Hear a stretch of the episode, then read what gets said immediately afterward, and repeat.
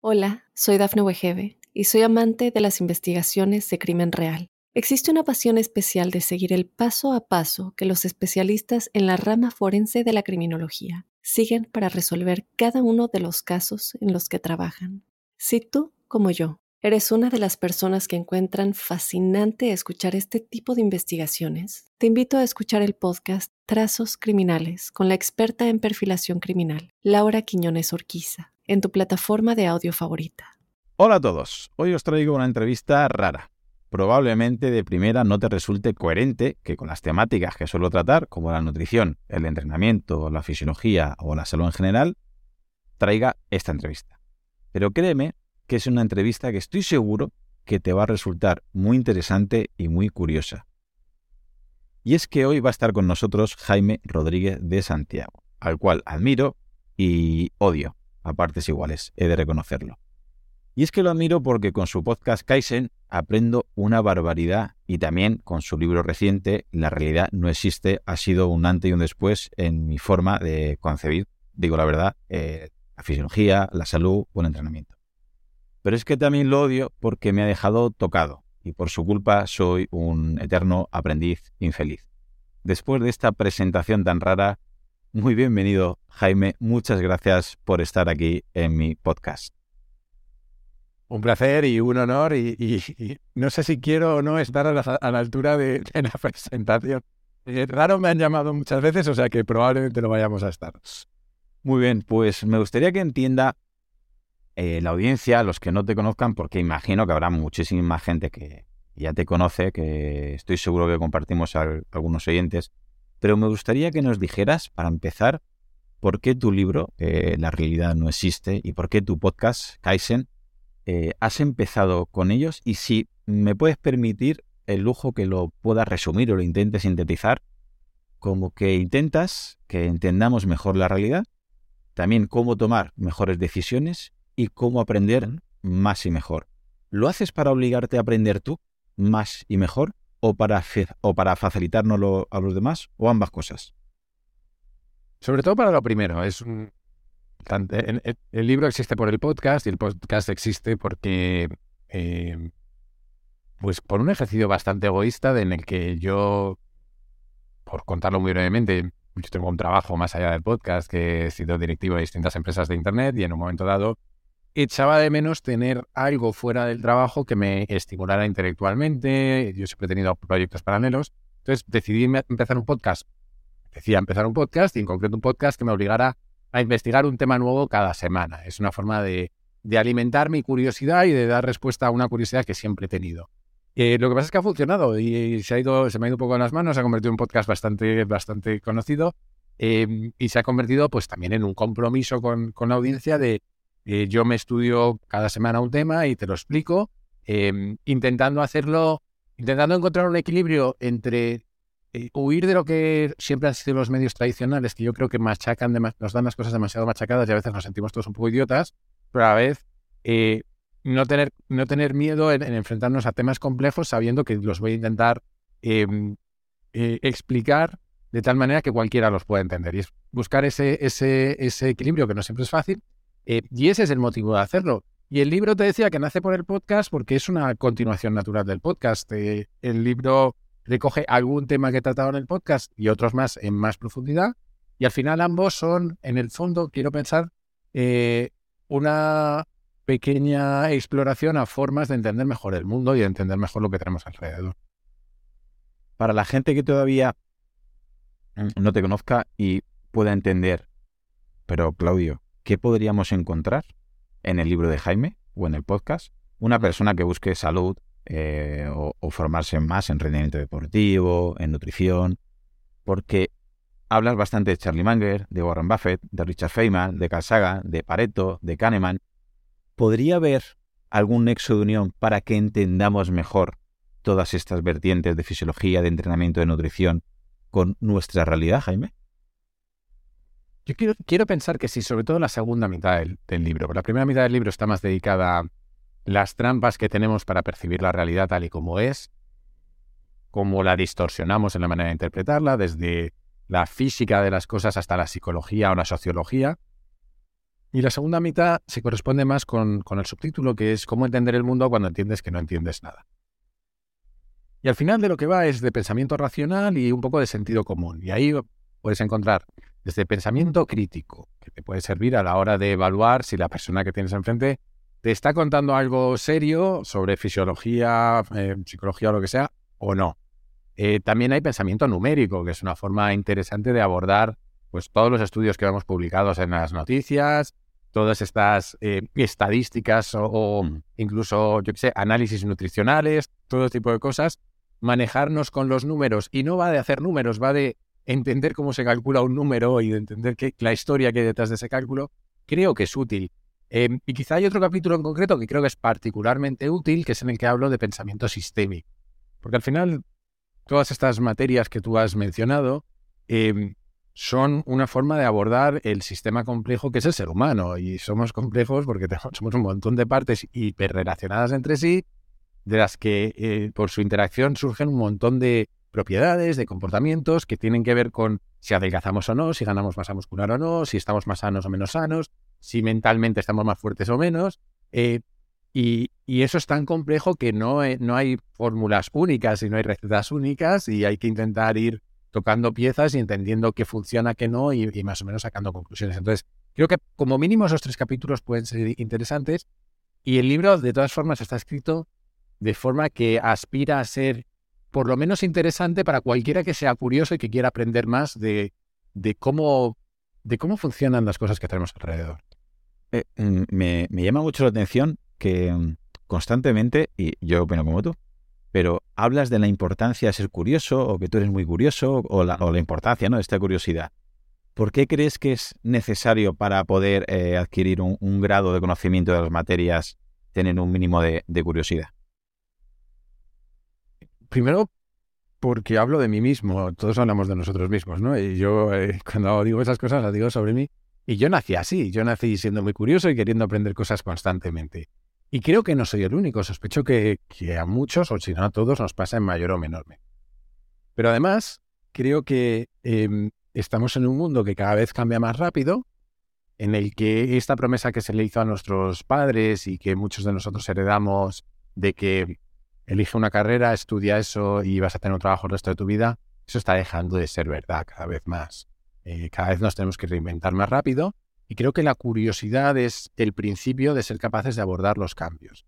Pero no solo laboralmente, sino en general de poder disfrutar de la vida en un mundo que cambia tan rápido. Yo, desde luego, encuentro mucho placer en, en descubrir cosas nuevas cada día. Y vivimos en un mundo que cada vez nos da más oportunidades de descubrir cosas que hace cinco años eran impensables. Entonces, creo que la curiosidad, además de ser un instinto innato en los seres humanos, es algo que, cultivado te puede llevar a, grandes satisfacciones. Y básicamente es por eso. También entiendo que esta curiosidad lo que hace es eh, abrirnos un poquito más el abanico de, conocimientos que tenemos, ¿no? Como, bueno, la amplitud, ¿no? Conocimiento en T eh, que tú también comentas eh, bastante. Y creo que es un hándicap que tenemos. Eh, yo no, no era nada curioso, pero el, virus tuyo lo, me lo has pegado, ¿vale? Entonces, es verdad, yo ahora tengo una, una necesidad imperiosa de aprender en otros campos y ya no es si es que yo me estoy quedando muy loco, pero enseguida intento, o eso por lo menos creo yo, correlacionar ideas de otros campos, de otras materias, con la fisiología, la nutrición, el entrenamiento. ¿Crees que poco a poco va a tener en este sentido más importancia que haya profesionales más híbridos en el mundo? Porque comentas muy bien en el libro, en tu podcast, que tendemos, Marcos Vázquez también lo comenta mucho, eh, tendemos a especializarnos, ¿no? Que seamos muy, muy, muy estudiosos, muy buenos, entre comillas, ¿no? En una materia y de ahí prácticamente no salir. Y ahí parece que poco a poco, en, yo soy docente en el instituto, pues parece que los alumnos no, tienes que ser de ciencias o de letras y encima tienes que coger un itinerario y no te salgas y luego la facultad estás encima más especializado. ¿Crees que poco a poco va a tener más importancia, más presencia un tipo de profesional más híbrido? Yo personalmente creo que sí, con límites. Es decir, yo creo que la especialización va a seguir siendo necesaria. Tú mismo lo has dicho al principio. Eh, cada vez se habla, más, se habla más de perfiles en T. ¿Qué es un perfil en T? Perfil en T es un perfil que tiene una especialización. el palito vertical de la T es que eres muy profundo en algo, pero el palito horizontal de la T es que eres muy ancho, que abarcas otro montón de disciplinas y de habilidades y de conocimientos que son más transversales.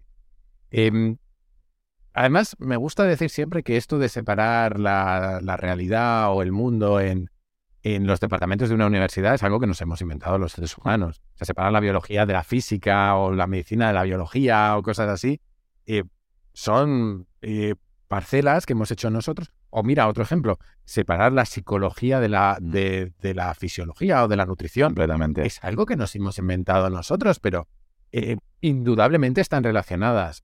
Por lo tanto, yo creo que la, especialización es muy importante, pero también es muy importante que existan personas eh, que sean capaces de hablar varios idiomas, que sean capaces de unir varias disciplinas y, de integrarlas, porque estamos, le he puesto un ejemplo, yo creo que es un buen ejemplo de la eh, psicología de la nutrición. Eh, o, probablemente un muy buen nutricionista va a ser alguien que sepa, sea capaz de integrar conocimientos de ambas disciplinas, porque va a tener un efecto mucho más poderoso. Entonces, yo, por mi forma de ser, tiendo al generalismo, tiendo a que me gusten muchas cosas y me, me he movido siempre de forma muy cómoda en ese espacio entre disciplinas, pero además es que creo que es, un espacio muy fértil para diferenciarte en un mercado laboral eh, y vuelvo a lo de antes y para disfrutar de la vida, porque como tú decías, empiezas a encontrar cosas en otras disciplinas que tienen sentido en la que tú ya dominabas. Y es capaz de llevarte ideas de un sitio a otro y creo que eso nos hace a todos avanzar. Mm, mira, eh, va a sonar que estaba preparado, pero bueno, aquí tengo cerquita un libro de Natalia Balaguer y Carlota Torres, Complejidad y Deporte, y es que hoy, revisándolo, em, es que me he acordado de lo que has comentado de la psicología y demás, que hablaba que eh, un atleta, cuando tiene que entender si está recuperado o no, solamente eh, suelen entender o suelen atender, mejor dicho, a las piernas. Y que muchas veces, si la carga cognitiva, por lo que sea de esa atleta, no estaba también recuperada, no era un buen día para meter en un entrenamiento muy, muy intenso. Simplemente lo quería recordar porque es muy curioso y es, le llama más la atención a mucha gente y creo que todavía no, no, no acabamos de aterrizar en ese sentido. Y tu libro, Jaime, mm. la verdad es que, eh, soy sincero, eh, eh, me encanta, lo, he recomendado y lo recomiendo. Es, es un libro que he hecho dos lecturas y la segunda me ha gustado todavía más, con lo cual no sé si ya es grave lo mío. Pero te tengo que decir una cosa que no sé si es un piropo o no, que me deja más preguntas que respuestas. ¿Eso es normal? Es parte de... Primero, sí, es normal. Y segundo, es parte del objetivo, yo creo, porque creo que lo digo al principio del todo, yo me he planteado este libro más como, como un catálogo de madrigueras de conejo, mm. como Alicia en el País de las Maravillas, como un catálogo de, de, hilos de los que cada uno puede tirar, y de hecho hay mucha bibliografía. Em, que como un sitio, que como un lugar en el que dar respuestas, porque por otro lado el tema es inabarcable, o sea, yo me propuse aquí repasar las trampas que nos hacemos a la hora de percibir la realidad, son infinitas, no nos engañemos, son infinitas, no, no la vamos a percibir perfectamente nunca eh, y no pasa nada. Em, y tampoco hay, eh, tampoco hay respuestas perfectas a eso, pero sí que he intentado eh, tocar temas muy distintos que a distintas personas le puedan llamar la, la, atención y despertar esa curiosidad de la que hablábamos antes. O sea que creo creo que es normal, espero que sea normal y espero que a la gente no le deje mal cuerpo. De momento las críticas están siendo buenas, o sea que supongo que la gente se lo toma. Y probablemente entendiendo cómo has enfocado el libro, en 5 o en 10 o en 15 años lo escribirías muy probablemente de manera por lo menos diferente. Seguro, pero además eh, lo digo en el epílogo porque esta es, este es mi entendimiento de cómo funcionan las cosas y de cómo funciona nuestra relación con la realidad. Ahora, bueno, cuando lo escribí, que tenía 38 años. Eh, y es lo que he ido aprendiendo en esta vida, pero es que en los próximos cinco años seguro que cambian cosas.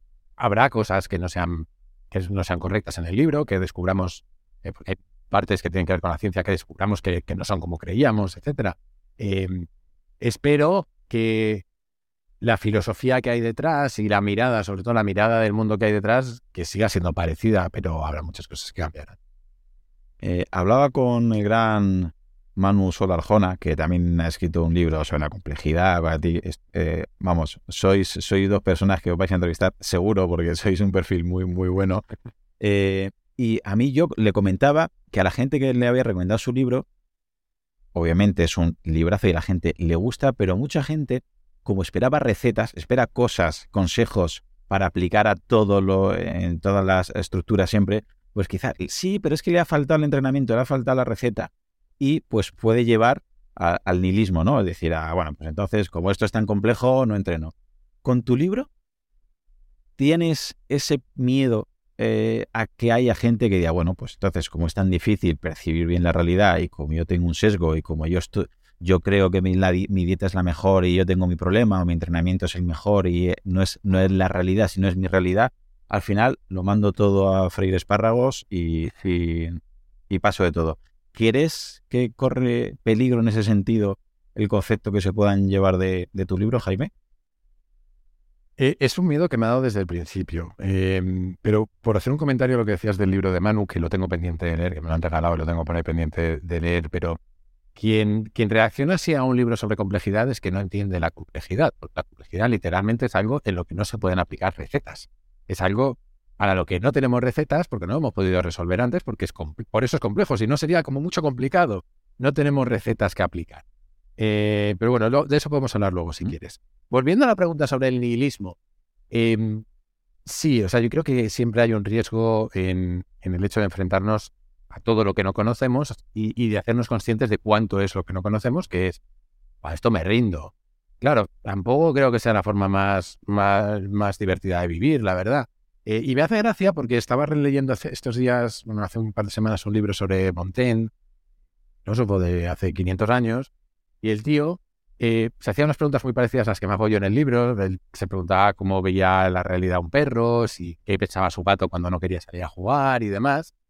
Y, él mismo se respondía a esa pregunta de, em, claro, si, si entiendo que, que no, que mi, percepción de la realidad es imperfecta, está el riesgo de decir, joder, pues me rindo porque no puedo alcanzar la perfección. Pero, pero a la vez, él decía, y yo estoy muy de acuerdo, que entender cómo de complejo es todo, cómo de difícil es de, de, de asumir y de entender por nosotros, creo que solo lo hace más interesante por lo menos para mí, creo que solo eh, te abre la cabeza a que hay mucho más que no sabes y mucho más por descubrir.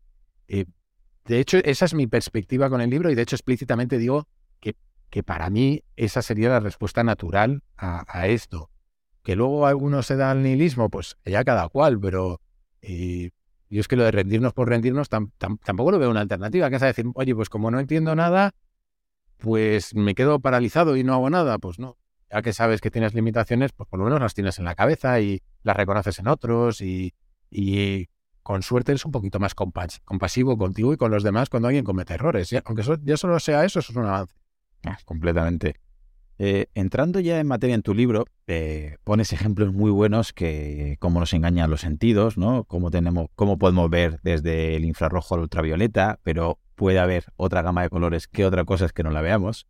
Eh, sonidos, ¿no? Pones el ejemplo del silbato este típico de perros, etcétera.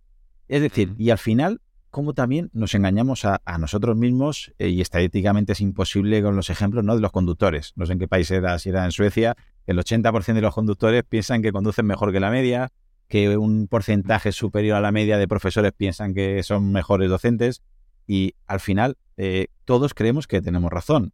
Es verdad que sí. en, el ámbito de la salud, del entrenamiento, eh, si te metes en redes sociales o hablas con compañeros, en el aspecto de dietas, claro, y cada uno pone sus ejemplos, pone sus muestras, pone sus datos y, al final te das cuenta que todo el mundo tiene sus certezas, o sea, están completamente... Pero explicas en el libro muy bien que son inseguras y probablemente sean inciertas. ¿Nos puedes explotar un poquito la cabeza en, este sentido? A ver, la, lo cierto es que si tú analizas objetivamente cómo nos formamos nuestras certezas, nuestras certezas las formamos a partir de no solo los sentidos, pero empezando por los sentidos que son que están limitados. Eh, nuestras certezas las formamos a partir de nuestra experiencia de la vida, que es un es una porcentaje minúsculo de todo lo que pasa en, el mundo, pero esa es nuestra experiencia y eso es misa para nosotros y de la interpretación que hacemos de todo eso, que además está sesgada por un montón de procesos psicológicos y por un montón de procesos eh, sociales también. Claro, la información que tú consumes es la que te llega a través de los medios, de las redes sociales, de incluso de lo que dicen tus amigos que a lo mejor no están siempre diciendo la verdad. Entonces, todo eso compone nuestro modelo mental de la realidad. Creernos que es todo 100% cierto y 100% seguro es engañarnos a nosotros mismos. Es más, en la base del pensamiento científico, eh, eh, Karl Popper, que es uno de los grandes teóricos del pensamiento científico, básicamente lo que decía es el principio de falibilidad, que es ninguna teoría va a ser siempre cierta, va a ser, va a ser cierta en un montón de casos en los que se compruebe que funciona, pero llegará alguno en el que no funcione. Y para mí el ejemplo más claro de esto son las leyes de Newton. Hmm. Llega Newton en el siglo XVII, si no me equivoco, eh, hace unas ecuaciones y, describe cómo se mueve todo en el universo. Y funciona, funciona, funciona, hasta que llega Einstein y dice, a la velocidad de la luz no funciona. Pero para todo lo demás que funcionaba. Entonces, para mí, eso es lo que tenemos en la cabeza. Tenemos certezas que como mínimo tendríamos que asumir que son ciertas hasta que encontremos el caso en el que no lo son. Ya solo eso creo que es un buen primer paso. Pero además, es que si, si, somos capaces de, y todos somos capaces de detectar que el de enfrente se está engañando, se está justificando, se está inventando cosas, recuerda mal a algo, pues hombre, no asumamos que solo le pasa al de enfrente, mm. probablemente también nos pasará a nosotros, ¿no? Cambiaría mucho la, ideología de mucha gente en política o en, muchos otros aspectos. Y para ello, mm. Eh, normalmente es que solemos, yo lo que veo, eh, sobre todo, en, bueno, política, eh, en fútbol, obviamente ni, ni, ni, nos metamos, pero normalmente encontramos aquello que, queremos encontrar, es decir, aquel que es cetogénico, aquel que es, que, el que es vegano, el que es carnívoro, el que es vegetariano, el que hace calistenia, el que hace crossfit, el que hace triatlón y ahora está un tipo de moda de entrenamiento.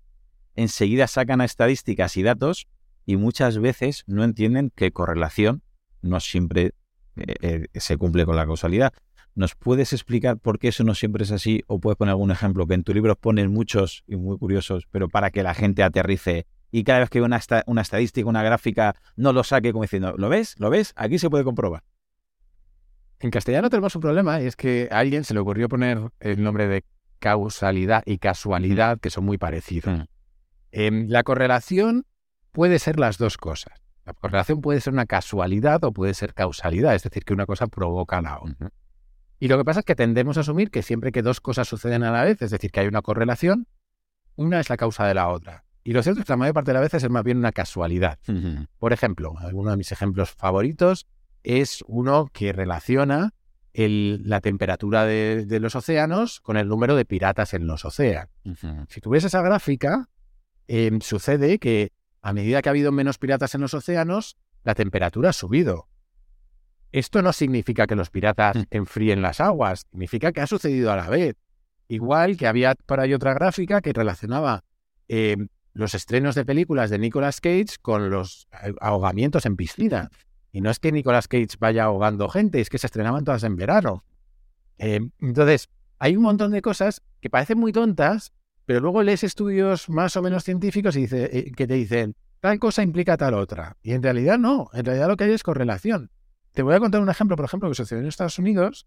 Em, creo que esto fue en los años 90, que de hecho padres de todo Estados Unidos empezaron a preocupar porque salió una noticia que decía, y esto pasa mucho con los medios, decía, em, los niños que duermen con una, o los bebés que duermen con una lamparita de noche tienden a ser miopes. Claro, todo el mundo preocupadísimo, quitándole las lamparitas de noche a los niños, hasta que alguien se paró a estudiar bien los datos que había detrás y dijo, espera, espera, espera.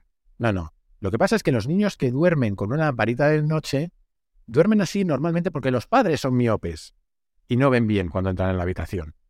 Y claro, eso se pasa genéticamente, pero la lamparita no causa miopía, es que los padres la pasan genéticamente. Pues esto nos pasa en infinidad de estudios y seguro que en temas de nutrición, de deporte, todo lo que tú quieras, hay muchísimos ejemplos de. Por eso te preguntaba, Jaime, que pasa muchísimo y al final, eh, yo desde el primer día a mis alumnos, por ejemplo, lo primero que les intento explicar es que lo leí en, el primer libro de Marcos Vázquez y, se me quedó muy marcado, ¿no? Que tu cerebro quiere que sobrevivas y que procrees.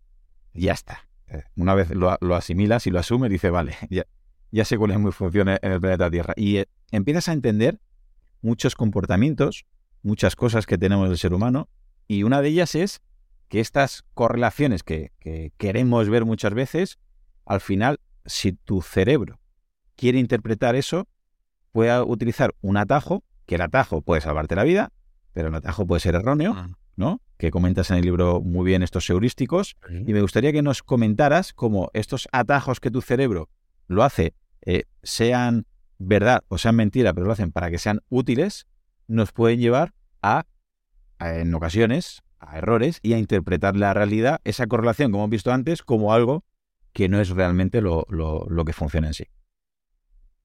Es que hay que tener en cuenta que si la historia de la humanidad la escribiéramos en un libro de mil páginas, mm. el mundo que nosotros conocemos ocuparía la última página. Serían 250 años más o menos cada, cada página. Todo lo demás, pongamos los 990 páginas enteras, dejemos 10 para la historia más reciente de la humanidad, los últimos 2500 años. Todo lo anterior era un mundo que no se parecía en nada a lo que vivimos ahora.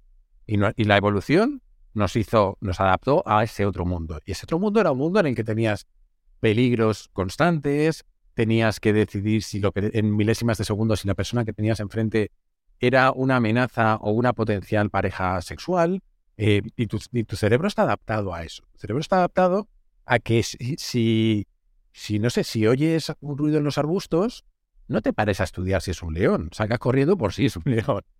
Entonces, ese tipo de atajos los tenemos para un montón de cosas. Son atajos que evolutivamente cumplen una función y por eso se llaman heurísticos, porque son atajos, eh, pero que en el día a día a veces, cuando cumplen su función en un contexto para el que no fueron diseñados, nos llevan a errores sistemáticos. Y eso es lo que normalmente se llaman sesgos cognitivos, que acuñó este término un tipo llamado Kahneman, que luego fue Kahneman y Tversky, su, compañero de investigación de toda la vida, que luego fue premio Nobel. Em, y básicamente esos sesgos cognitivos son errores que cometemos una y otra vez sin darnos cuenta, que esa es la otra cosa que hay que decir, sin darnos cuenta. ¿Cuándo los cometemos nosotros? Cuando los cometen otros sí los vemos. Voy a poner un ejemplo. Creo que todos eh, conocemos a, cualquier, a alguna persona que tiene una determinada ideología política y le des la noticia que le, des, siempre encuentra aquello que corrobora su ideología y nunca va en contra de su ideología. podemos imaginar a alguien cualquiera, seguro. Nos pasa a todos. No es solo esa persona. Nos pasa a todos, con la política o, como tú decías, el que es cetogénico va a encontrar siempre argumentos a favor de, de, las dietas keto, etcétera. Entonces, nos pasa a todos. De hecho, hay un... Eh, los psicólogos han definido ya más de 200 de estos sesgos, que son posibles de repetir todos, que nos afectan en millones de cosas. Podemos dar ejemplos si quieres de algunos, pero eh, en general yo creo que la idea más, más importante a, recordar es, tenemos un montón de atajos que nos hacen cometer, nos hacen pensar de una forma que no es racional sin darnos cuenta. ¿Nos podrías poner ejemplos de sesgos para que hay aquella persona que está empezando a aterrizar y está explotando el cerebro poco a poco y está diciendo, vale, sí, esto le pasa a mi cuñado, le pasa a mi suegra, le pasa a mi vecino, le pasa a mi compañero de trabajo, pero a mí creo que aún no. ¿Nos podrías explicar algunos sesgos de... Yo tenía aquí anotado tres o cuatro para preguntarte que para mí son, Venga. que a mí me ha marcado mucho, el de disponibilidad, confirmación, retrospectiva o anclaje. Venga, pues vamos por ellos. Disponibilidad. Sesgo de disponibilidad básicamente lo que dice es que aquello que nos es más fácil recordar nos parece más importante o más probable, más frecuente. Pero es que hay cosas que no son fáciles de recordar que no necesariamente son más, importantes, más probables o más frecuentes. Por ejemplo, los accidentes aéreos. Cuando sucede un accidente aéreo, eh, se le da tanto bombo que a todos nos acordamos mucho. Y de hecho hay mucha gente que tiene un miedo irracional a, volar porque han visto accidentes aéreos en la, televisión, cuando el porcentaje de accidentes aéreos es minúsculo, es minúsculo. Lo mismo sucede, nunca, nunca recuerdo bien los ejemplos, pero creo que es, se hizo un estudio en el que se comparaba, si mal no recuerdo, era los ataques de tiburón mm. con, o sea, el miedo a sufrir un ataque de tiburón con el miedo a morir por un tornado. La gente tenía mucho más miedo a los ataques de tiburón, entre otras cosas porque Spielberg hizo una película, em, pero los, en realidad es mucho más probable morir por tornados que por un ataque de tiburón. En general tenemos una serie de sesgos que hacen que aquello que nos suena más nos parezca más. Entonces, primera cosa que hay que tener, más importante o más frecuente. Lo mismo nos pasa cuando vamos a comprar un coche, mm. que si hemos elegido un modelo, de repente lo vemos por todos lados y nos ha pasado a todos. Y estaba ahí antes. Entonces, tenemos mecanismos que nos hacen em, destacar determinadas cosas. Sesgo de confirmación, en realidad lo hemos dicho ya. Cuando yo ponía este ejemplo de, de las dietas keto, de los partidos políticos, el sesgo de confirmación es simplemente eh, cuando buscamos, interpretamos y recordamos información de manera selectiva para confirmar nuestras creencias o, las historias que nos hemos contado a nosotros mismos. Em, creo que, hemos dicho ya varios ejemplos, o sea que no me voy a extender con ese, salvo que me lo pidas después. Sesgo de retrospectiva. Yo lo llamo el de todos somos manoletes. A todo pasado, a todo pasado todos somos manolete. Sesgo de retrospectiva es una vez que ha sucedido algo, creemos que es algo que podíamos haber predicho, que era, que era, lo, que era obvio, etcétera. Pero claro, es así, es lo típico de, jo, es que el otro día tenía que haber jugado el Madrid con los titulares para ganar al Girona. Ya, pues ahora no es tan, no es tan obvio. Eh, o sea, ahora es obvio, entonces no lo era. Em, en general, tenemos ese mecanismo que es, es, curioso porque nos afecta a nosotros mismos. Decimos, joder, ¿por qué tomé esta mala decisión cuando era obvia? No, no, en su momento no era obvia si no la habrías tomado. Pero nuestro sesgo nos hace, a todo pasado, eh, explicarnos así lo que ha sucedido. Y el último que me preguntabas, que era el sesgo de, de anclaje, es cuando es que eh, tendemos a darle demasiada, demasiada importancia a la primera información que recibimos sobre algo. Nos anclamos en algo. El ejemplo típico es que en una negociación, la primera cifra que se da ah. tiende a anclar la negociación alrededor de esa cifra. Si alguien dice 50.000 euros, pues a partir de, de, entonces todas las cifras que se dicen se van a comparar con esa primera. Pero nos pasan otro montón de cosas. Si tenemos una muy buena primera impresión de una persona, nos anclamos en esa buena primera impresión. Y nos cuesta luego movernos de allí. Entonces, todos estos son pequeños mecanismos que tampoco es prescindible conocerlos todos, pero que creo que son curiosos, que distorsionan la manera en la que interpretamos la realidad. No significa que nos equivoquemos siempre, en general somos animales bien adaptados a la realidad, pero tampoco, pero, pero lo que está seguro es que nuestras interpretaciones no son siempre. Es que mm, me tengo que sincerar contigo y con este sesgo de anclaje he hecho un experimento eh, con mis alumnos. Espero que no se lo tomen a mal. Bueno, creo que mis alumnos no escuchan mi podcast. De hecho, no lo escuchan, así que podemos comentarlo con tranquilidad. y fue leyendo los, los textos ¿no? que comentabas de David Foster Wallace al respecto y efecto Forer. ¿no? Te tengo que reconocer que lo acabo de hacer con mis alumnos. Hice con ChatGPT, le dije, ah, formúlame un test de personalidad para que le, sea fácil y práctico para niños de 14 años, ¿vale? 20 preguntas tipo test. Y se los di a ellos. Me, me contestaron los test y les dije a los alumnos para sesgarlos que eso lo iba a corregir, era voluntario obviamente, y que eso lo iba a corregir un grupo de psicólogos y psiquiatras para definir su personalidad, para ver qué lección podrían hacer en bachillerato, el día de mañana en la universidad, o sea, era, me puse un poquito serio. Voluntario simplemente quien quiera participar. Aceptaron todos, ¿vale? Le di la misma respuesta a todos, que la respuesta, si la buscas por internet, la respuesta que dio Foren en su experimento está por todos los sitios. Les la misma respuesta para todos les he dicho que obviamente no podían mirar, los separé, ¿vale? Para que no se compararan, y de 0 a 10 se tenían que puntuar. Se tenía que puntuar lo que le había acertado es esa respuesta. Bueno, eh, de 200 alumnos ha habido una persona que se ha suspendido, no me han acertado. El resto se han puesto más de un 7, pero es que el 90 y, no sé, 99% puedo asegurar, se han puesto un 10. O sea, muy, muy llamativo. O sea, claro, y los comentarios eran, esto te lo ha dicho mi padre, esto te lo ha dicho mi madre, has llamado a mi hermano para que te cuente. Bueno, yo le querido dar, por, esta curiosidad que me, ha, que, me ha entrado y por, este, esta locura que ahora tengo por tu culpa, cogí y dije, le, voy a dar una vuelta de tuerca más. Les di una hoja en blanco y les dije, decidme, hacedme un resumen de lo que ha dicho el test de vosotros. Y lo que ya recibes, lo que tú ya lees, dices, Dios mío, lo que pasa en las cabezas. Claro, el que es muy positivo se pone en, el, e, e, en, la reflexión que ellos hacen, en esa lectura de ese test, cada uno pone cosas completamente opuestas. ¿Nos puedes explicar, para que entienda la, audiencia, por qué funciona eh, eh, de esta manera este test de, de, Forer y por qué David Foster Wallace? ¿no? Tú tienes un, un episodio muy bueno de todo es agua, esto es agua de los peces que, es muy, muy, muy llamativo. ¿Nos lo podías explicar brevemente?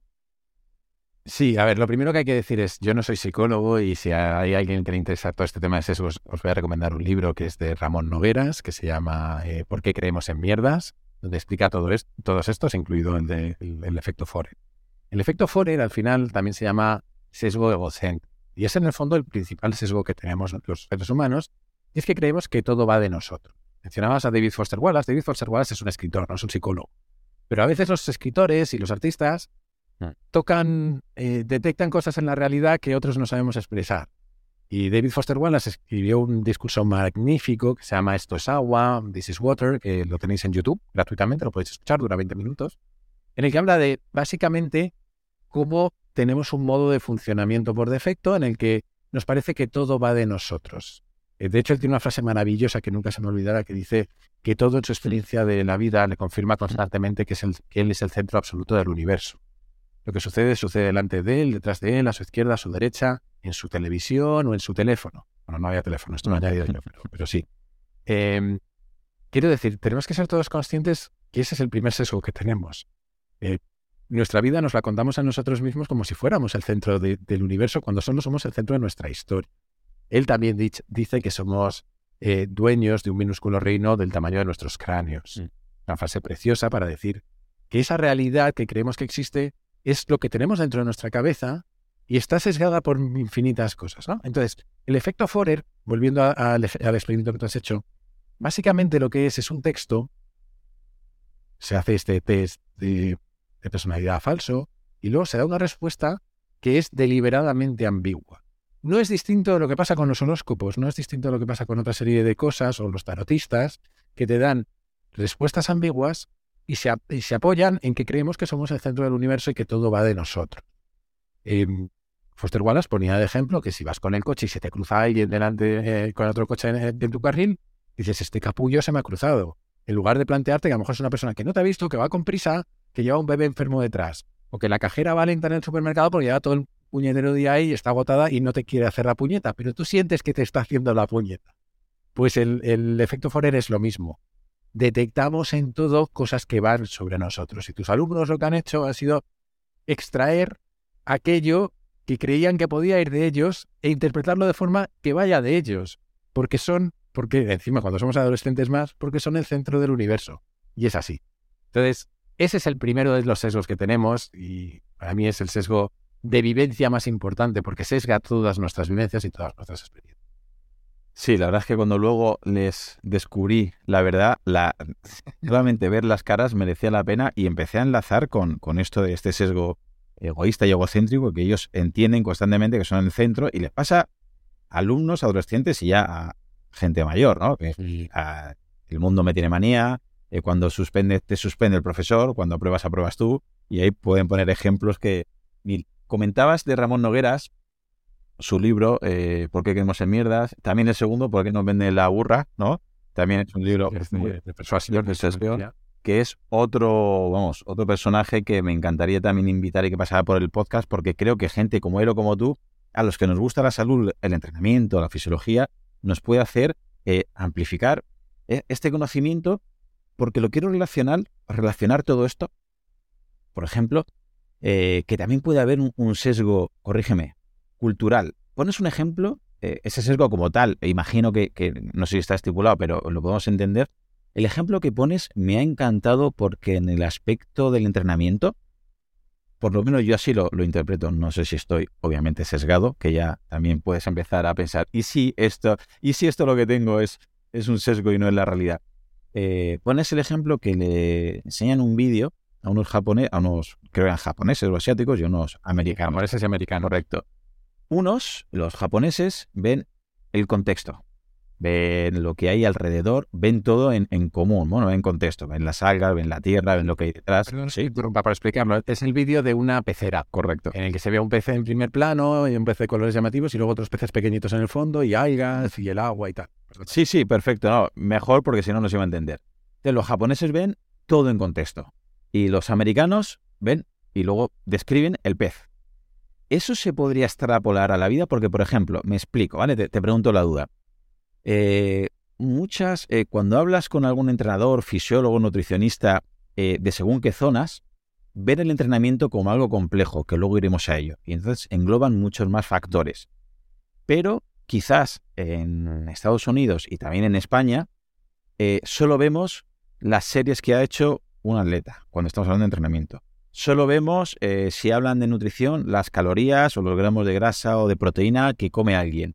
Y me parece que es un ejemplo que podemos extrapolar que al final, según de dónde seas o dónde te hayas educado o dónde te hayas formado, tienes una visión un poco más holística, más en contextos, o tienes una visión más Objetiva me refiero de un centro muy concreto, muy, muy puntual, enfocada. ¿Puede ser? ¿Se puede extrapolar ese tipo de sesgos a la nutrición, entrenamiento o fisiología? en, el caso, en esos casos concretos no lo conozco, entonces no me atrevo a afirmar que sí o que no, pero, pero hay un libro apasionante que se llama El mapa de las culturas, de Culture Map, de una mujer que se llama Erin Meyer, donde lo que hace es recorrer cómo pertenecer a distintas culturas, ser de distintos países, nos afecta a la hora de relacionarnos con gente de otros países en el mundo de los negocios. Y ese libro, este ejemplo que tú decías, sale, por ejemplo, ahí. Em, sale también como ejemplo como en Asia, por ejemplo, en China, em, a la hora de comunicarnos unos con los otros, se, es mucho más implícito, se dejan muchas más cosas a entender, eh, mientras que en España o en Estados Unidos es mucho más explícito. Es decir, si quiero que vengas mañana a trabajar, aunque sea el cumpleaños de tu hija, te voy a decir, ven mañana a trabajar. Em, cuando un asiático a lo mejor te lo dejaría más, entre, más en el aire y tú tienes que interpretarlo, ¿no? Em, y, también se habla en ese libro de un par de cosas que están relacionadas con lo que tú dices. Efectivamente, en Asia, por ejemplo, también se tiende más a una visión de conjunto y menos a una visión individual de las cosas. Em, Estados Unidos o Occidente, pero particular, Estados Unidos es individualista en todo, es individualista en el individuo, de que son, son muy individualistas y menos sociales, pero también lo son en el enfocarte en cosas concretas y menos en una, aproximación menos holística. Em, y también eh, el otro ejemplo que puede tener que ver con esto es en ese mismo libro, y no recuerdo ahora mismo los, países que eran diferentes, pero habla como de en algunos países se nos enseña a, razonar por deducción y en otros por inducción. Y cómo nos sentimos mucho más cómodos según seamos de un tipo o de otro eh, a la hora de enfrentarnos a presentaciones, a razonamientos, etc. Entonces, Em, para mí el resumen de todo esto, de este libro y de algún otro que he leído, es, hay esta batalla constante entre si somos como nacemos o somos como nos hacemos, es decir, si la biología nos marca o si la cultura nos marca, y la realidad en el 99% de los casos es que no es ni una ni la otra, es una cosa híbrida. Eh, la biología nos, nos, nos, da la potencialidad de ser cosas y nos fija una serie de límites, y la cultura hace que, que nos manifestemos dentro de esa potencialidad y de esos límites de una forma o de otra. Comentas varias veces que, claro, entendiendo todo esto, que la realidad al final es compleja, es incierta y es impermanente. ¿Por qué crees describes así la realidad? En realidad, se podría decir que todo eso es una sola cosa y es que es compleja, pero creo que se entiende mejor separándolo entre... Eh, ¿Qué significa que la realidad sea compleja? Significa que hay un montón de piezas que interactúan entre sí y que dan, como resultado comportamientos emergentes, que ahora podemos explicarlo ahí, es, que, nos, que no somos capaces de descifrar fácilmente y que normalmente lo que vemos son partes de esos comportamientos, vemos una realidad parcial que entendemos parcialmente y de repente nos sorprende porque hay otra parte que no habíamos, mm. que no esperábamos o que no habíamos entendido. La complejidad es básicamente la propiedad que tienen piezas simples de hacer comportamientos inesperados al relacionarse entre sí. Piezas simples, por ejemplo, somos los seres humanos. Los seres humanos tenemos un propósito, como tú has dicho antes. Normalmente se podría resumir como sobrevivir hasta reproducirnos. A partir de ahí ya la prioridad cambia, ¿no? Em, cuando juntamos muchos humanos se generan sociedades. Las sociedades tienen comportamientos emergentes que son complejos que ya no, que van mucho más allá de que cada uno se quiera, eh, quiera sobrevivir y reproducirse, porque de pronto jugamos al fútbol. ¿Cómo encaja el fútbol en eso? Bueno, hay, hay formas que, que, encajan, son juegos de poder, son formas de evitar violencia, un montón de cosas, pero son comportamientos emergentes. Generamos religiones, una religión es una propiedad emergente de un montón de humanos juntos. Eh, generamos un montón de cosas que, que son complejas y que eh, por su naturaleza compleja no podemos predecir y no podemos controlar fácilmente. Podemos afectarlas, podemos modificarlas, podemos probar cosas para cambiarlas, pero no hay una única receta que nos diga, si yo quiero generar que en una sociedad en la que no existe el fútbol, la gente empieza a jugar al fútbol, les doy un balón y van a jugar al fútbol. No, les doy un balón y vete a saber qué hacen con el balón. Pues no hay una receta, ¿no? Em, vale, entonces, no sé si es un buen ejemplo, pero bueno, espero que se haya entendido todo lo demás. Eh, a partir de ahí podríamos decir, claro, pues como no lo puedo prever lo que va a pasar, es incierta. Bueno, la realidad es incierta además porque existe el azar, porque existe eso que llamamos suerte y porque pasan cosas que no podíamos esperar o que son aleatorias. Eh, y por último, es impermanente. ¿Qué significa que es impermanente? Pues que todo está en constante cambio y que incluso las cosas que creemos saber dentro de un año, dos años, o si eres Newton dentro de 200 años, se han revisado y ya no son ciertas. Yo cuando crecí, siempre pongo el mismo ejemplo, pero es verdad, yo crecí estudiando que Plutón era un planeta. Luego dejó de ser un planeta y ya no sé si es un planeta o qué es. Lo han cambiado siete veces. Pero tu conocimiento caduca, la realidad cambia. Entonces, esas tres cosas hacen que sea básicamente imposible tener un modelo mental perfecto de cómo son las cosas. Lo mejor que podemos aspirar es a uno que vamos actualizando constantemente y que se parezca lo más posible. Que tenga el, mínimo margen de error y que, que lo que tengamos que ir constantemente, ¿no? Actualizando como un GPS, ¿no? Para evitar. Pero. Pero mira, eh, un GPS, perdón, pero un GPS es un ejemplo perfecto.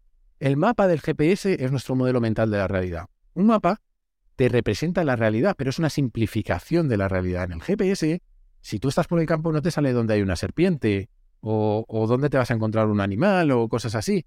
Em, pero te es útil. Y nuestro modelo puede ser útil, pero va a tener errores. Y se va a quedar desactualizado, etcétera. Lo importante es saber eso. ¿Dónde es útil y dónde puede fallar? Y a partir de ahí trabajar sobre.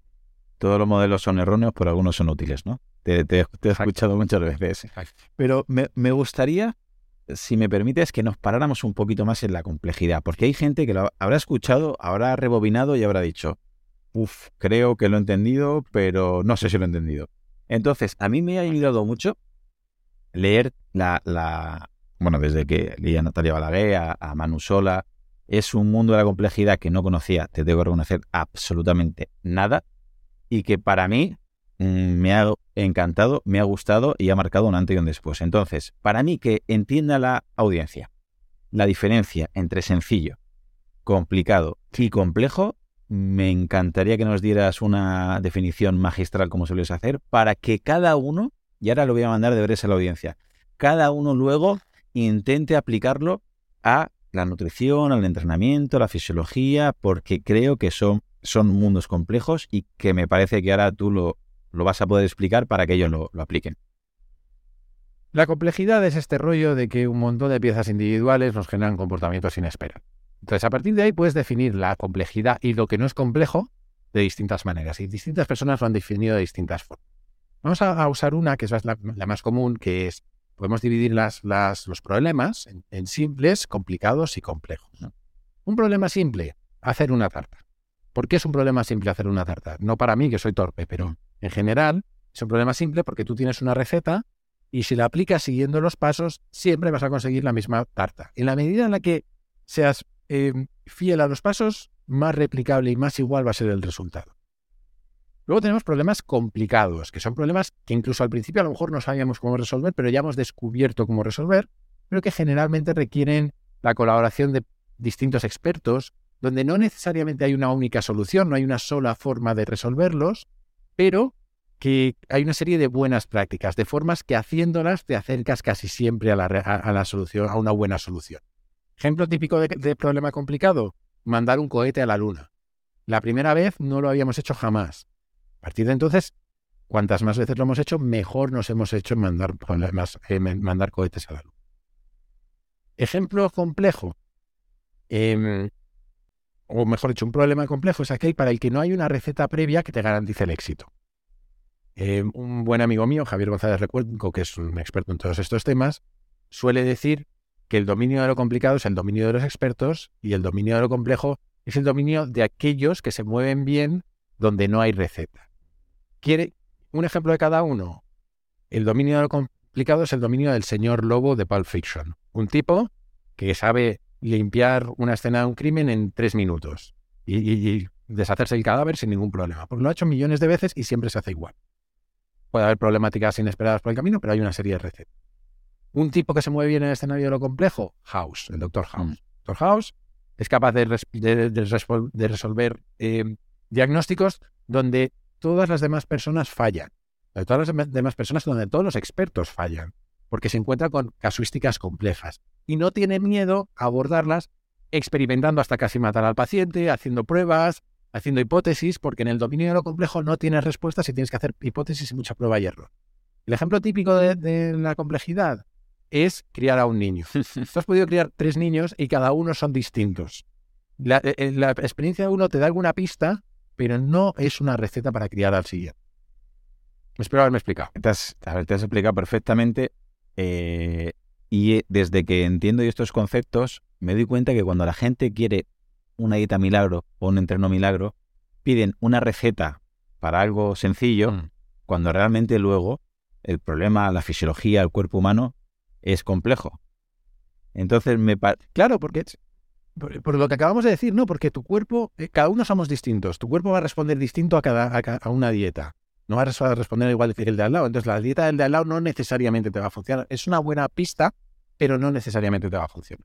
Perdona, que No, no, es precisamente eso. Y, una de las ilusiones que, que, tenía en traerte al podcast, porque quiero empezar a hablar un poquito sobre el tema este de la complejidad y que no llegamos a entenderlo y a veces pensamos que poniendo un parche, poniendo una tirita eh, o atacando solo uno de los infinitos componentes que hay en la fisiología humana, vamos a pensar que este suplemento a esta persona le va a hacer coger más masa muscular, esta pastilla te va a hacer perder grasa, este entrenamiento va a hacer que mejoren todos tus males.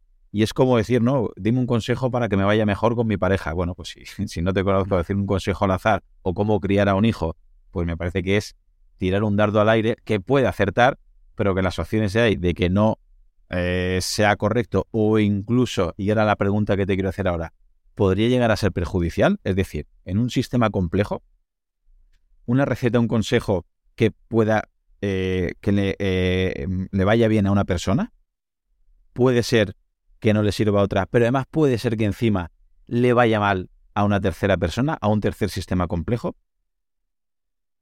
Seguro, y mira, no se me ocurre mejor ejemplo que las medicación, la medicación.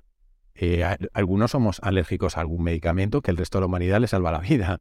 Eh, entonces, ahí tienes el primer ejemplo. Eh, los seres humanos somos, un sistema complejo, todos nosotros, pero somos un sistema complejo compuesto a su vez de otros sistemas que son complejos. Nuestro sistema circulatorio es complejo, nuestro sistema digestivo es complejo, que a su vez está compuesto de células que tampoco son, simples. Es decir, hay un montón de sistemas que se anidan sobre sí mismos y cuyas interacciones pueden darse en una dirección o en otra, en una dirección positiva o en una dirección negativa en determinados casos. ¿Qué pasa?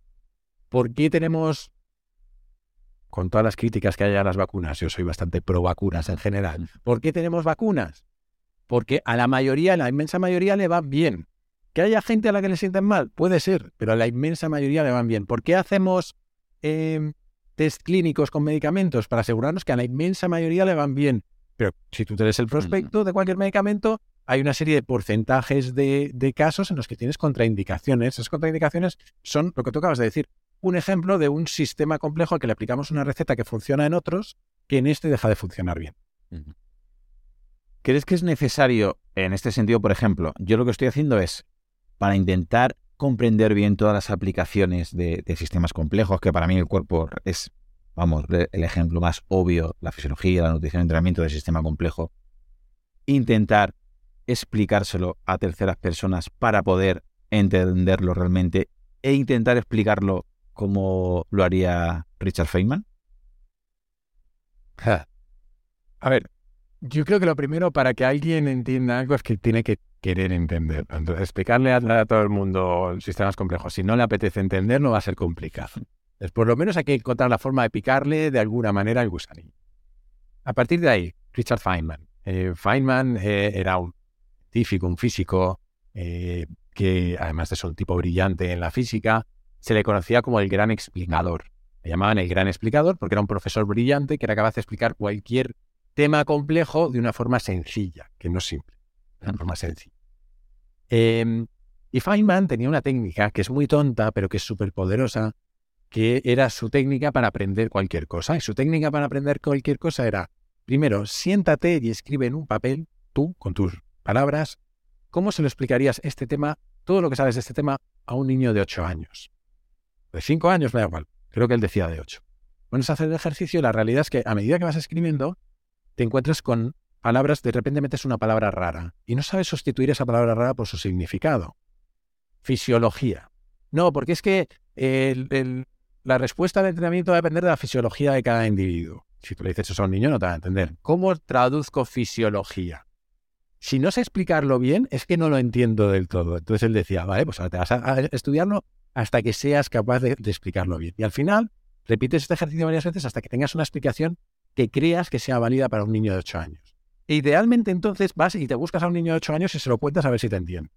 Porque en todo este proceso de, de intentar traducirlo a palabras simples y de explicárselo a otro, lo que conseguimos es detectar nuestras lagunas de conocimiento, dejar de escudarnos y de ocultarnos en palabras raras, que muchas veces las utilizamos como un escudo para eh, no demostrar aquello que no dominamos, al resto o a nosotros mismos. A veces nos engañamos a nosotros mismos y tenemos un concepto ahí borroso que decimos fisiología. Pues la fisiología no sé qué, pero no nos ponemos a, planteárnoslo, ¿no? Em, entonces, es una forma de eh, purificar o de, hacer mucho más puro tu entendimiento de, un, tema. Y si oís algún lloro de fondo es que tenemos una niña de, de tres mesecitos por ahí que acaba de llegar de la calle. Yo tengo dos, pero no te puedo dar recetas porque hemos visto que son sistemas complejos, ¿no? ya te digo. Para ir concluyendo, me gustaría mm, hacerte alguna preguntita más. No te quiero robar mucho tiempo, pero hay algo que, que, me llamó mucho la atención porque siempre se ha comentado que la vida es como jugar al ajedrez, ¿no? Y te he leído y te he escuchado que se parece más realmente a las decisiones que debemos tomar a una partida de póker. Mm. ¿Por qué es así, Jaime? A ver, la frase no es mía, lo primero que hay que decir. Esto es de una, como no, exjugadora profesional de póker que se llama Annie Duke, que ha escrito un libro maravilloso sobre eh, cómo tomar decisiones. En castellano no sé cómo se ha traducido, en inglés se llama Thinking in Bets, es decir, pensar en apuestas. Y ella dice, y creo que con toda la razón, que nos han enseñado o tendemos a pensar que, que en nuestra vida, que en el fondo nuestra vida es una sucesión de decisiones, que cada decisión que podamos tomar es como una decisión de ajedrez, es decir, puedo encontrar la decisión óptima que me haga tener un buen resultado. Eh, y si lo piensas, el ajedrez es un juego muy específico, es un juego donde hay información perfecta, es decir, yo sé cuáles son mis piezas, sé cuáles son las piezas del rival, no hay piezas ocultas, no hay azar, no, no se tiran dados, es decir, no hay nada aleatorio, siempre sé qué movimiento puede hacer el rival, cuándo es su turno, cuándo es el mío, no hay sorpresa. La vida se parece mucho más a otro tipo de juegos, juegos donde hay azar, donde no conozco las cartas del contrario, donde a lo mejor ni siquiera conozco todas mis cartas, es decir, cuál es la siguiente que va a salir. Em, y eso es el, póker, ella dice, esto es el póker. Y este cambio de mentalidad para mí es fundamental porque eh, cuando tomamos decisiones nos tendemos a obsesionar con el resultado. Si yo tengo un buen resultado, creo que mi decisión ha sido buena. Si me ha salido bien em, yo qué sé, si me sale, no quiero poner el, iba a poner el ejemplo de un, examen, vamos a ponerle un examen, aunque no es el mejor. Si he hecho, si he respondido un examen tipo test a voleo y he sacado buena nota, voy a creer que mis decisiones serán buenas, pero mi proceso es una mierda. Porque si me ponen otro examen, probablemente lo suspenda. Entonces, eh, tendemos a obsesionarnos con el resultado de las decisiones cuando creo que es mucho más importante el proceso, porque el resultado no lo, no lo controlamos porque hay azar. Puedo tener malos resultados con una buena decisión y puedo tener buenos resultados con una mala decisión. Pero en el largo plazo, si tengo un buen proceso para tomar decisiones, maximizaré el número de buenos resultados y minimizaré el de malos. Entonces, por eso me parece mucho más potente pensar en términos de, póker que de ajedrez. Jugador de póker piensa en términos de probabilidad, no piensa en términos de siguiente jugada óptima, porque no sabes cuál es la óptima. piensas en cuál es probablemente la mejor. Y creo que eso te cambia la perspectiva también a la hora de analizar tus éxitos y tus fracasos. Y creo que eso también es importante. Sí, al final barro para, para lo mío, ¿no? Cada uno lo ve desde su, su prisma, pero con la nutrición, el entrenamiento igual. Tú puedes aplicar las recetas que crees que le va a funcionar a ese atleta o a ti mismo, pero no siempre vas a tener la, la misma respuesta. Tienes siempre esa incertidumbre y como comentabas, ¿no? También influye un poquito el azar, decías, o la suerte, y te quería preguntar respecto a esta suerte, que normalmente solemos eh, diferenciar buena o mala, pero en tu libro hablas de cuatro tipos. ¿Nos lo puedes resumir? Sí, sí, sí. Eh, de nuevo, esta idea no es mía, nunca consigo recordar el nombre del, del autor, pero bueno, iba circulando por Estados Unidos en distintas, en distintas formas. Y es un tipo que era un filósofo y cirujano, eh, Jim Cars creo que se llama, pero bueno, da igual. Si lo mismo me coloqueo con el nombre, si a alguien le interesa que nos lo pregunte y si lo buscamos. Eh, pero básicamente él dijo que hay cuatro tipos de, suerte. Está lo que solemos llamar la suerte ciega o la suerte eh, tonta, en inglés, de Dan Black, que es básicamente em, esa que tenemos sin ninguna influencia nuestra, por el mero hecho de haber nacido donde hemos nacido, o incluso, yo que sé, un ejemplo tonto sería ir por la calle y que te caiga una teja en la cabeza. No has podido hacer nada, ¿no? Eh, pero a partir de ahí, a mí me gusta mucho este, esta forma de pensar en la suerte que tiene este hombre porque nos da cierta capacidad de tener buena suerte. Es decir, nos explica formas de tener influencia en la suerte. No necesariamente de, de asegurárnosla, pero de tener. Porque el siguiente nivel de suerte es lo que él llama la suerte entrópica, que es la suerte que surge por hacer muchas cosas. Em, por ejemplo, si yo voy a muchas, si voy a muchas cenas con amigos, conozco mucha gente, es más probable que conozca a alguien que me guste y con el que me case, o alguien con quien me surjan negocios, etc. No es una forma eficiente de generar suerte, porque muchísimas de esas interacciones no van a resultar en nada, pero es una forma de generar que pasen cosas. El siguiente nivel sería em, lo que él llama la suerte em, descubierta, que es aquellas cosas que para nosotros son suerte, pero para otras personas son directamente indetectables y que nos las hemos ganado con nuestro trabajo. Por ejemplo, eh, el ejemplo de, de, Alexander Fleming con la penicilina. Alexander Fleming es muy conocido el caso de cómo descubrió la penicilina porque por accidente mm se le cayó un moho en un cultivo en el que tenía que haber bacterias y las bacterias no florecieron. Entonces, para él fue suerte porque hubo un accidente. Pero él llevaba años estudiando las bacterias y, pudo reconocer en ese accidente por qué y qué había sucedido. Para cualquiera de nosotros habría pasado desapercibido. Entonces, suerte descubierta es aquella que tiene que ver con el trabajo previo que hemos hecho. Y por último, está la suerte, creo que es la suerte ganada, me parece que le llamaban, que es aquella em, que tiene más que ver con, con nuestra reputación, con nuestra forma de trabajar, con lo que, con nuestra marca, con lo que otros piensan de nosotros. Y el ejemplo, un ejemplo que a mí me gusta mucho es, em, si yo me hago reputación mundial en ser el único buceador que es capaz de bajar a pulmón no sé cuántos metros a recuperar un tesoro de un barco hundido, cuando alguien encuentra un barco en la otra punta del planeta, su suerte se acaba de convertir en mi suerte porque van a venir a buscarme. Entonces, Em, obviamente la suerte tiene un papel fundamental en la vida y un montón de cosas que no controlamos, pero sí que hay formas de influenciar que tengamos esa buena suerte. Voy a rematar con una cosa que no me has preguntado, pero que quiero dar esta pista a la gente. He mencionado antes a Ramón Nogueras. Si buscáis en, en YouTube, Ramón tiene una charla sobre cómo tener suerte. Porque yo he explicado esto, pero desde el punto de vista psicológico hay un montón de estudios sobre qué actitudes en la vida tienen las personas que dicen tener buena suerte. Y es que hay una correlación importante con la extroversión y con cómo nos, eh, tomamos las cosas que nos pasan. Una charla apasionante que os invito a buscar. Pues te haremos caso. Y ya para terminar, porque tu hija creo que ya te está llamando, eh, creo que sin... Mi hija y, mi mujer en vez Pues sinceramente, Jaime, creo que tu libro y tu podcast quizás no van a pegar un pelotazo momentáneo, puntual, pero ojalá lo haga porque la verdad es que lo haga, que lo debería hacer, pero porque lo vale, pero creo que no vas a parar de crecer. Y con el tiempo creo que se te va a valorar mucho más aún. Sinceramente creo que has puesto una piedra para seguir creciendo en el futuro y probablemente hagas un efecto parecido al pensamiento catedral que me gustaría que nos explicaras para concluir, Jaime. Pues el, el pensamiento catedral es, es algo de lo que se habla desde los últimos 50, 60, 70 años, que en el fondo es una forma de explicar la necesidad de, como sociedad generalmente, o como empresas, o como grupos, pensar a largo plazo. Si tú piensas que es una catedral, una catedral sí es un edificio religioso, para muchos es un monumento que se va a visitar, pero además es un proyecto.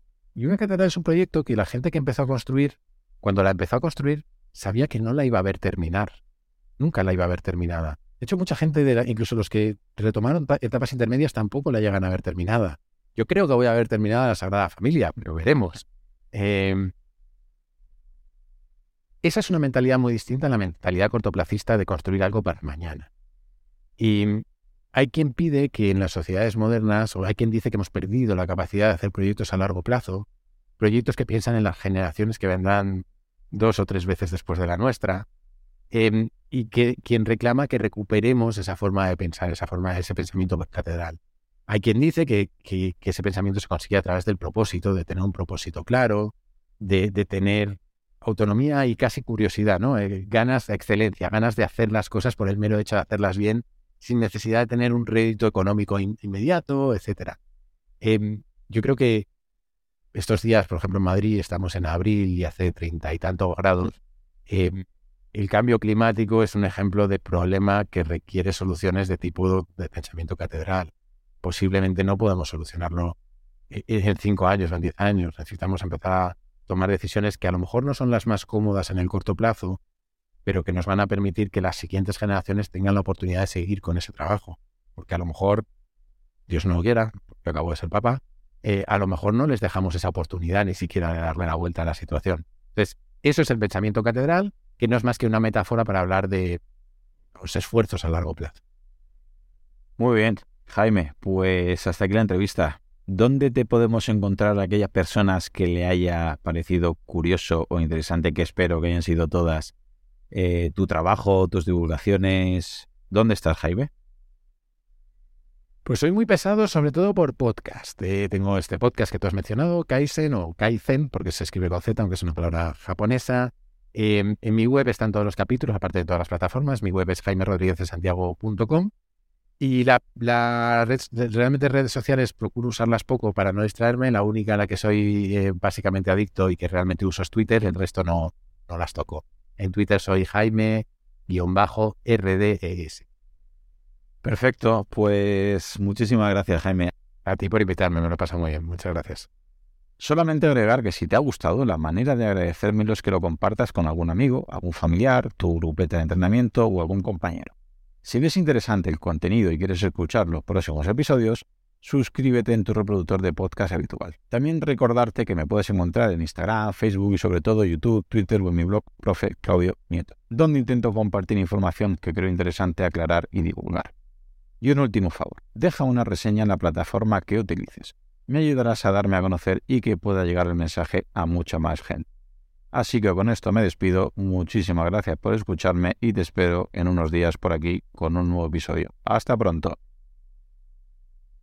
Hola, soy Dafne Wegebe y soy amante de las investigaciones de crimen real. Existe una pasión especial de seguir el paso a paso que los especialistas en la rama forense de la criminología siguen para resolver cada uno de los casos en los que trabajan. Si tú, como yo, eres una de las personas que encuentran fascinante escuchar este tipo de investigaciones, te invito a escuchar el podcast Trazos Criminales con la experta en perfilación criminal, Laura Quiñones Orquiza en tu plataforma de audio favorita.